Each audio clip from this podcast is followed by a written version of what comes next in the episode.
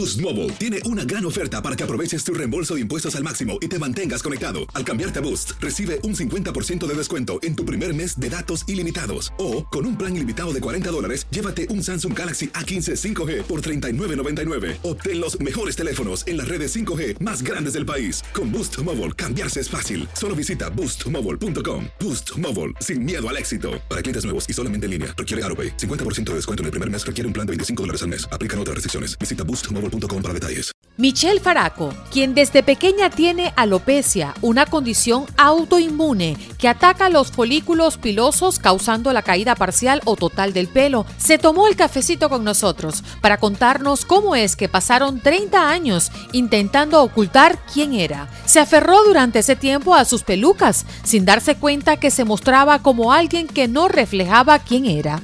Esta historia nos inspira, nos mueve, porque ¿cuántos de nosotros pretendemos esconder bajo la ropa o en nuestras actitudes lo que no somos? Michelle logró liberarse de esas cadenas y su familia y dice sentirse plena y llena de vida sin complejos. ¡Ay, qué rico! Tomarse en la mañana un cafecito calientico. Buenos días, América. Michelle, qué felicidad tenerte en este cafecito. Salud por ti. Salud, gracias a ti por la invitación, por el espacio, por tenerme aquí. Oye, qué bonito encontrarnos con mujeres como tú, luchadoras que le ha costado un poco, ¿no? Reflexionar.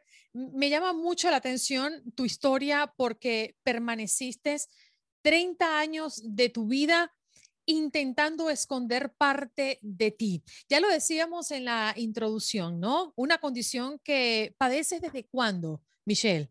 Desde que tengo siete meses, un año de edad, bebecita.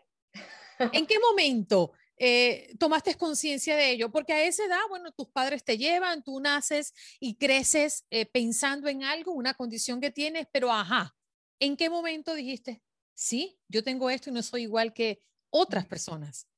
Sí, y lo que dices es cierto, o sea, por la mayoría de mi infancia yo nunca me sentí diferente a los demás niños. Fue a mis ocho años cuando caigo en cuenta de que la niña diferente era yo, ¿no?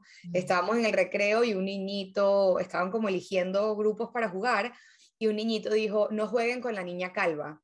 Y fue como ese momento de poner todo en perspectiva y decir, ya va, ¿quién es la niña calva? Ah, la niña calva soy yo. Y ahí fue como ese primer, ese primer encuentro con lo que es la vergüenza, ¿no? Y, y, cómo te sientes dentro de ella en la sociedad. Fue como la primera vez que dije, ah, ya va, ¿sabes? La niña diferente soy yo.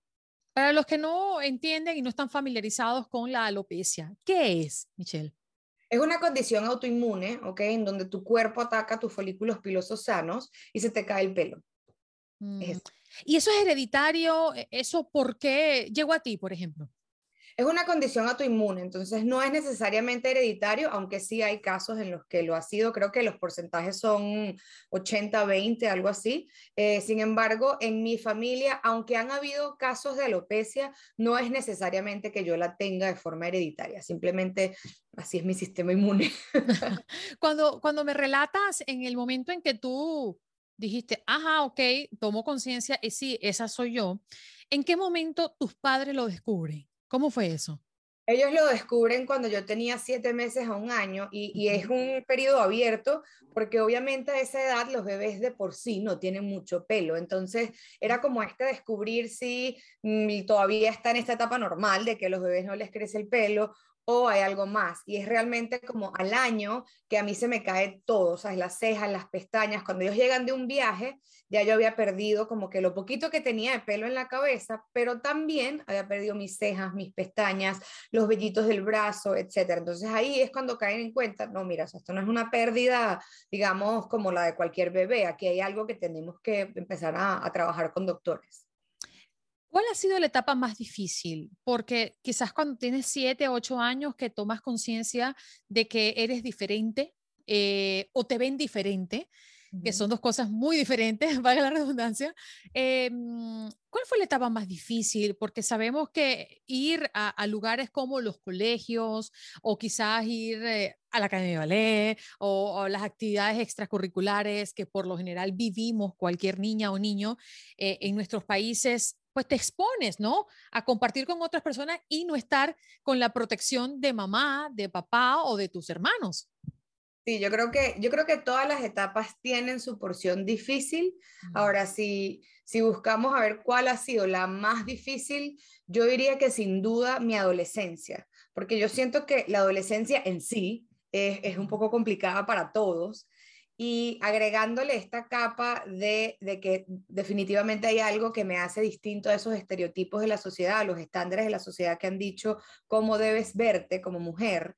Eh, y además, creo que todos en la adolescencia estamos como un poco más más susceptibles, ¿no? al que dirán, a qué piensan los demás de mí, porque estamos todavía descubriendo cómo encajamos en esta sociedad, cómo vamos formando esas relaciones. Entonces, sin duda, esa para mí ha sido una de las etapas más difíciles y ya luego cuando empiezas con el tema de la feminidad, ¿no? A descubrirte como mujer y, a relacionarte con parejas como mujer, eso es otra etapa que, que sin duda fue muy, muy difícil. 30 años. ¿Trabajaste para que los que te rodeaban no supieran cuál era tu condición, ni cómo realmente eras. Me imagino que tu relación con las pelucas fue la relación más cercana que tuviste contigo, ¿no? Con esa parte que querías esconder. ¿Cómo transcurrieron esos 30 años? ¿Y en qué momento dijiste, no más? Es lineal, eh, perdón, no es lineal, es, va, así, ¿no? Porque yo tuve pelo, se me caía por huequitos, hacíamos tratamientos y volvía el pelo y volvía a caerse y era como este vaivén, ¿no? Ya es en mi adolescencia que fue uno de los tratamientos más traumáticos que justamente ayer mi tío me decía, en todas las entrevistas que he escuchado, no has hablado de los tratamientos, que para mí es una de las cosas como más duras. Y yo en verdad no me acordaba. Pero esos tratamientos, el último sobre todo, fue muy, muy traumático para mí, era muy doloroso, eh, muy difícil y al final fue lo que en verdad me hizo como que perder todo el pelo y ya de ahí no volvió a crecer, ¿no? Ese tratamiento es el que usaba, que, te aplicaban ácido y que te quemaba en carne viva el cuero cabelludo. Sí, me ponían unas inyecciones de cortisona oh que tienen mucho también que ver con los cambios que vi en mi cuerpo físico. Mm. Perdón y además me ponían un ácido. Entonces, bueno, en, ese, en ese tratamiento, mis pelucas eran unas bandanas que yo utilizaba, porque claro, el huequito más grande que yo tenía era justo donde está esto, era justo en el centro, y no podías ocultar la caída del cabello. Entonces tuve como esta relación con empezar a usar estos adornos o cintillos o lo que fuese para tapar ese huequito. Ya luego ese huequito se fue haciendo muy, muy grande y empezó mi relación con las pelucas, que fue una relación muy difícil al principio porque fue como este trabajo de volver, aunque me costaba mucho reconocer en un espejo, tuve que volver a hacer ese trabajo cuando me pongo una peluca y digo, es mío, ¿quién es esta? Porque ni cuando tenía pelo, mi pelo era tan frondoso, mi pelo en verdad, mi pelo es bellísimo, es súper baba, lisito, pero es finito, no era un cabello grueso ni nada por el estilo. Entonces, cuando usas estas pelucas, que también al principio era déjame conocer de pelucas. Yo no sabía nada. Compramos una, película que era una peluca que era malísima y, y, se notaba mucho y era muy incómoda. Entonces era como que vamos a trabajar para ver cómo se hace esto. Y fue una relación como amor-odio al principio y ya después eran como parte de mí, ¿no? O sea, era algo que yo cuidaba mucho.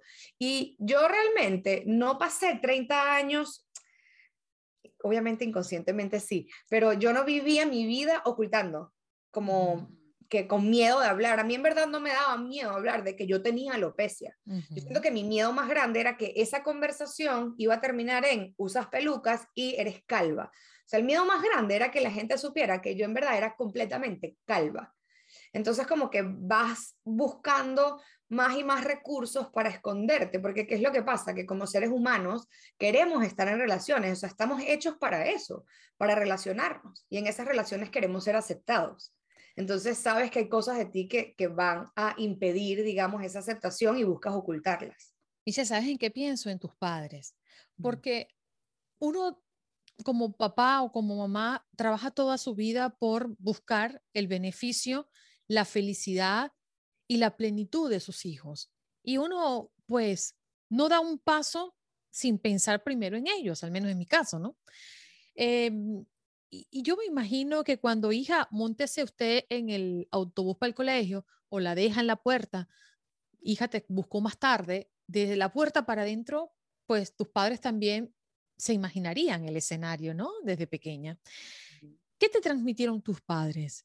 Eh, ¿Cómo fue ese apoyo? ¿Qué es lo que más recuerdas de esos momentos de angustia y en el momento en que no estaban allí en cuerpo presente tus padres para protegerte? Eh, me encanta que hagas esa pregunta porque sí siento que yo toda mi vida, de hecho, dije con mi peluca bien puesta, pero siempre sentía que yo no estaba acomplejada.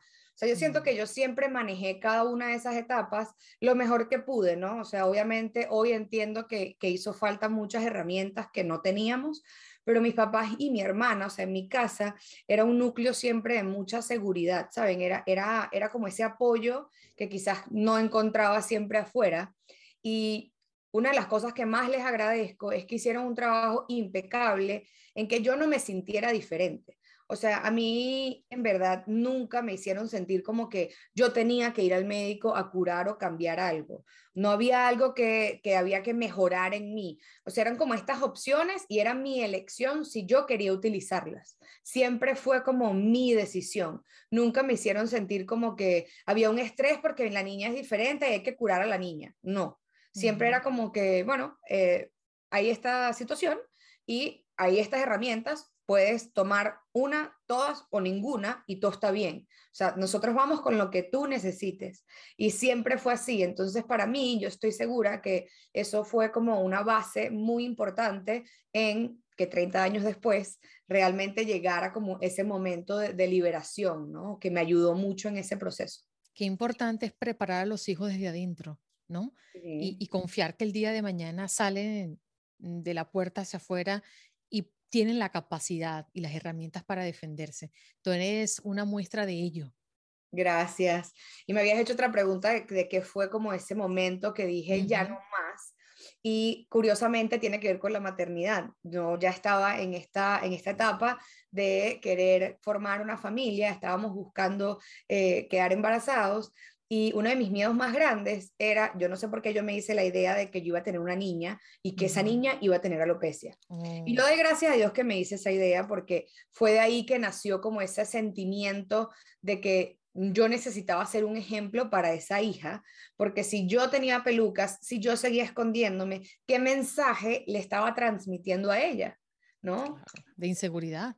Correcto, y de que era diferente y de que habían cosas que ocultar. Te me adelantaste al amor pero ya vamos para allá. ¿Cuál fue ese, ese acto, ese momento, ese bochorno, ese mal rato que alguien te hizo pasar? Eh, eh, yo escuchaba parte de tu historia y la leía un poco y me encontré con un episodio que cuando lo relatabas a mí se me partió el corazón porque me imagino a una hija mía pasando por eso. Una compañera en el colegio te arranca la peluca. ¿Cómo fue que pasó y qué sentiste? Sí, fue en la universidad. Ah, fue en la universidad, ok.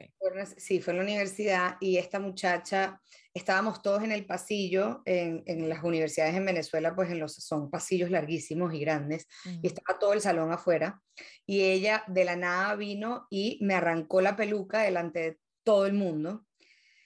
Y después de mi episodio tan fuerte con la vergüenza a los ocho años, este quizás fue el más duro que yo tuve que vivir ya, ya de adolescente, ¿no? Siempre habían como momentos de, de, vergüenza, bochornosos, que te querías desaparecer, pero este fue como que yo lo que sentía era que, que me desapareciera del planeta, ¿no? Y, mi, mi, mejor amigo en su momento, que ponía frente a mí, mi reacción fue levantarle la camisa y meterme dentro de su camisa en su espalda para que algo me tapara, porque fue, me sentí completamente humillada y expuesta frente a demasiadas personas. Y, de verdad que fue un momento de aprendizaje, de, entender el círculo de apoyo que tenía a mi alrededor. Mis amigos inmediatamente formaron literalmente un círculo a mi alrededor como para que yo me sintiera protegida, ¿no? Y, como tapada por ellos. Y, y también en ese momento fue un mensaje de que definitivamente nos quedaba mucho como sociedad y que yo tenía que hacer un mejor trabajo en esconderme, porque claramente no era, no era aceptado lo que yo estaba haciendo. Y el tema de la vergüenza es que tú sientes que hay algo mal contigo. Tú en la vergüenza no, no, no entiendes que quizás es algo de otras personas o, o no, es algo tuyo. Tú estás mal. Hay algo en ti que no puedes cambiar y que tienes que simplemente hacer un mejor trabajo para ocultar, para evitar ese sentimiento, que al final es completamente lo opuesto, ¿no? Mientras más lo ocultas, más lo vas a sentir.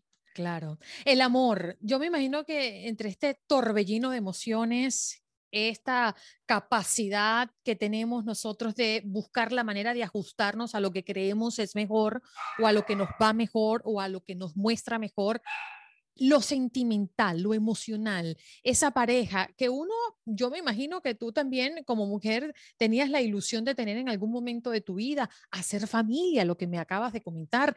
Em, ¿Cómo llega ese momento del amor, tu actual esposo, pero previo a eso tus parejas? ¿Qué pasaba allí? Sí, yo siento que el amor, como te dije, fue una de esas etapas muy difíciles porque eh, estás descubriéndote como mujer y, la sociedad dice que la mujer tiene que tener pelo para ser bella y además tiene que tener el pelo bellísimo, ¿no? Aquí entran todos estos estereotipos de que si es liso, que si, que si es ondulado, que si rubia, morena, lo que fuese. En mi caso generaba muchísima inseguridad porque si bien hemos dicho que esa es la clave como más importante de la mujer y eso era justamente lo que a mí me faltaba, entonces, bueno, sí, yo tenía pelucas, pero también yo no sé quién le dijo a los hombres que nos encanta que nos agarren el pelo, ¿no es verdad? Mi mamá le chunca que le agarren el pelo. yo en verdad conozco muchas amigas que detestan que les agarren el pelo, o sea, yo pensaba que era algo mío, ¿no? Pero en verdad conozco muchas mujeres que no les gusta. Pero para mí era como traumático, porque claro, mucha gente me decía, pero yo no me hubiese enterado nunca que era una peluca. Y por supuesto, yo aprendí a comprar las pelucas más costosas, más perfectas, más de cabello humano, pero si tú tocabas, lo ibas a notar. Entonces, eran relaciones que, que construí también con muchas inseguridades y yo creo que, que, en gran parte muchas de ellas no funcionaron por eso, pero, pero sí, sí fue como este proceso de, descubrir quién es Michelle la mujer sin pelo, o sea, cómo, cómo me manejaba yo en, esa, en esos escenarios de intimidad.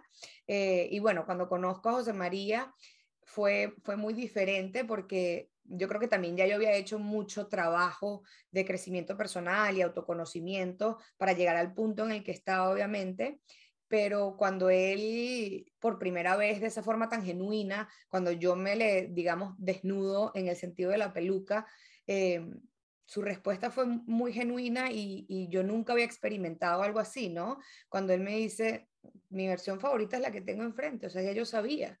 Y respeto si quieres usar las pelucas. o sea, hasta ese momento no habían hablado de ello.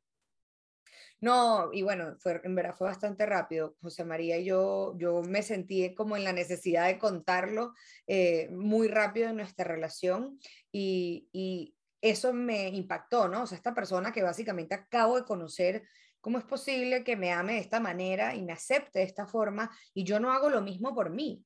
Ya había entendido un poquito de estos conceptos de amor propio, o sea, ya había empezado a... Elección de vida, Michelle. Sí, increíble.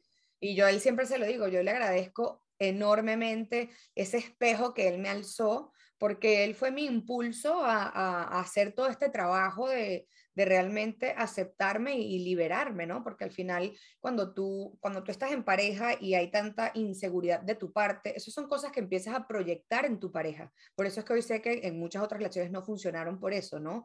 Y, ese trabajo que, que, yo hice gracias a ese impulso que él me dio, obviamente eh, tuvo gran responsabilidad por la persona que, en la que me he convertido y por haberme liberado como lo hice. Y previo a José María, ¿En algún momento sentiste no me voy a acercar a él porque me gusta tanto que me da miedo el rechazo o alguna situación similar? Previo a yo en verdad no, no, sé si es suerte, pero creo que tengo un buen ojo para, para elegir mi pareja. No es que tú eres una mujer encantadora. No, no tuve nunca una pareja que me hiciera sentir como tan insegura por mi alopecia, ¿no? O sea, eh, obviamente siempre había un poco de miedo ahí. Yo siento que el miedo al rechazo está en eso y en muchas otras áreas de nuestras vidas, eh, pero nunca me sentí como que no me iba a acercar porque me iban a rechazar por eso, pero ese miedo siempre estuvo ahí y aún si teníamos tiempo juntos, eh, habían momentos en los que quizás esa inseguridad se hacía más fuerte, se habían peleas, se había una etapa de la relación que no estaba tan bien, esa seguridad como que siempre empezaba otra vez a florecer y, y flow to the top, como decimos en inglés.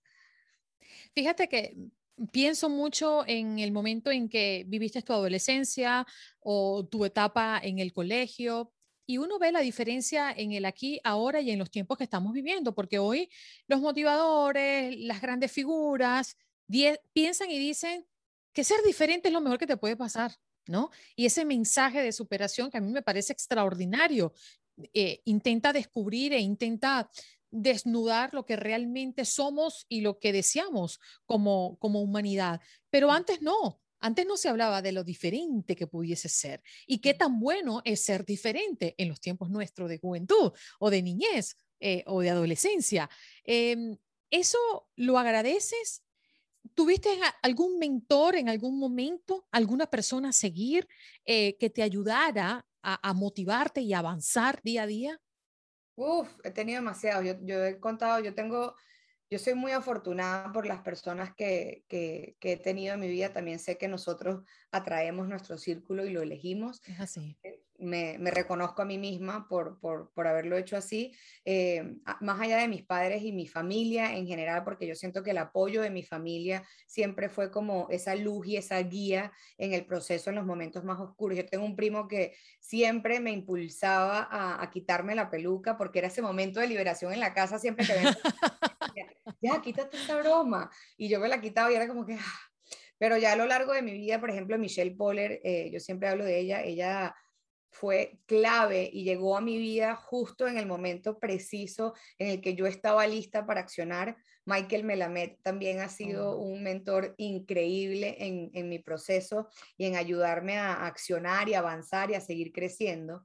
Y respondiendo un poco tu, tu pregunta de si agradezco ser diferente y, y, y entender que estoy aquí justamente por eso yo lo veo como que nosotros esas inseguridades que tenemos, a veces creemos que son como nuestra oscuridad, ¿no? Las queremos mantener en la sombra porque creemos que son sombras para nosotros. Y en mi caso personal, esa oscuridad, esa sombra que yo buscaba ocultar siempre, fue realmente la luz. Cuando yo me digné a trabajar y a, encaminarme en ese proceso, hoy eso es mi luz, eso es lo que yo descubrí que me hacía mi ser más auténtico y, me, me, ayudó a encontrar mi potencial y poder vivir desde mi máximo potencial. Entonces, que si lo agradezco, por supuesto, es parte de quién soy y es parte de lo que hago hoy en día, que si lo cambiaría, para nada. O sea, yo siento que todo el proceso que, que hemos vivido yo lo honro y entiendo que a veces hay gente que, y yo un día lo dije, como que ojalá hubiese hecho esto mucho antes y no a mis 30 pero hoy entiendo que no, que todo tiene que pasar en el momento que pasa porque es parte de tu proceso y lo mejor que podemos hacer es honrar nuestros procesos. Y todos tenemos nuestros tiempos. Yo creo que la madurez... Hay que tenemos que aprender para llegar ahí y poder sacar esa luz, porque en verdad esa oscuridad no es oscuridad, es luz. Es mm. luz que nos va a ayudar a ser nuestro ser más auténtico y a vivir en nuestro máximo potencial. Entonces, ¿cuál es tu máximo potencial? ¿A qué te dedicas hoy? ¿En qué imprimes tu energía? ¿Cómo traslada lo aprendido a personas que seguramente te tocan la puerta y dicen, me encuentro aquí, ayúdame? Yo hoy en día soy speaker profesional y me dedico a compartir este mensaje con miles de personas para que todos podamos honrar nuestros procesos y realmente alcanzar ese máximo potencial. Mi máximo potencial ha sido compartir mi historia y con esa historia inspirar a muchas personas más a simplemente comprometerse consigo mismos, a hacerse las preguntas, a transitar ese camino, a, recorrer el proceso y hacerlo desde el goce, ¿no? Y no tanto desde, desde el dolor, aunque al principio es difícil, pero ir como atravesando cada una de esas etapas poco a poco. Mm, quiero cerrar con la familia, que me imagino, pues, es tu tesoro también, ¿no? Hoy por hoy, ¿quién conforma la familia? ¿Tienes un una sola niña? Un niño, yo tuve varón. terminé teniendo varón, sí, tengo un solo varón. Y cuando decidiste tenerlo, eh, es porque fue planificado, pensaste en que esto me da mucho nervio que pueda trasladar la, la, alopecia a él, en fin, ¿tuviste esa incógnita en tu cabeza? Totalmente, sí, totalmente. Eh, me pensaba que era niña y que iba a, como que yo darle eso y me daba mucho miedo porque en mi caso yo nunca tuve como un responsable por mi alopecia, siempre fue como que, bueno, o sea, es tu sistema inmune. Y en este caso me daba pánico eh, que mis hijos pudieran tener alopecia y que la responsable era su mamá, ¿no? y nació muy peludo. la vida, ¿no? La vida. Sí, sí, mi hijo tiene un pelo bello y tiene muchísimo pelo. y hoy por hoy, mm, eh, sales a la calle sin, sin pañuelo, sin peluca. Sí yo, sí, yo ando sin pañuelo. Para mí es un accesorio que me gusta. es como si te pusieras, yo no puedo salir a la calle sin zarcillo. Ah, yo también.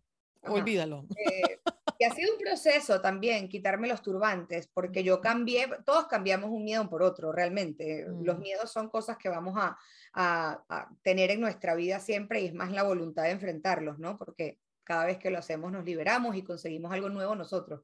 Pero yo en ese momento cambié las pelucas por los turbantes y, me aferré mucho a los turbantes. Y no fue sino hasta en, en el 2020, en mayo del 2020, que decidí enfrentar ese siguiente miedo y quitarme los turbantes y empezar a sentirme cómoda y explorarme sin nada, ¿no? Sin accesorios.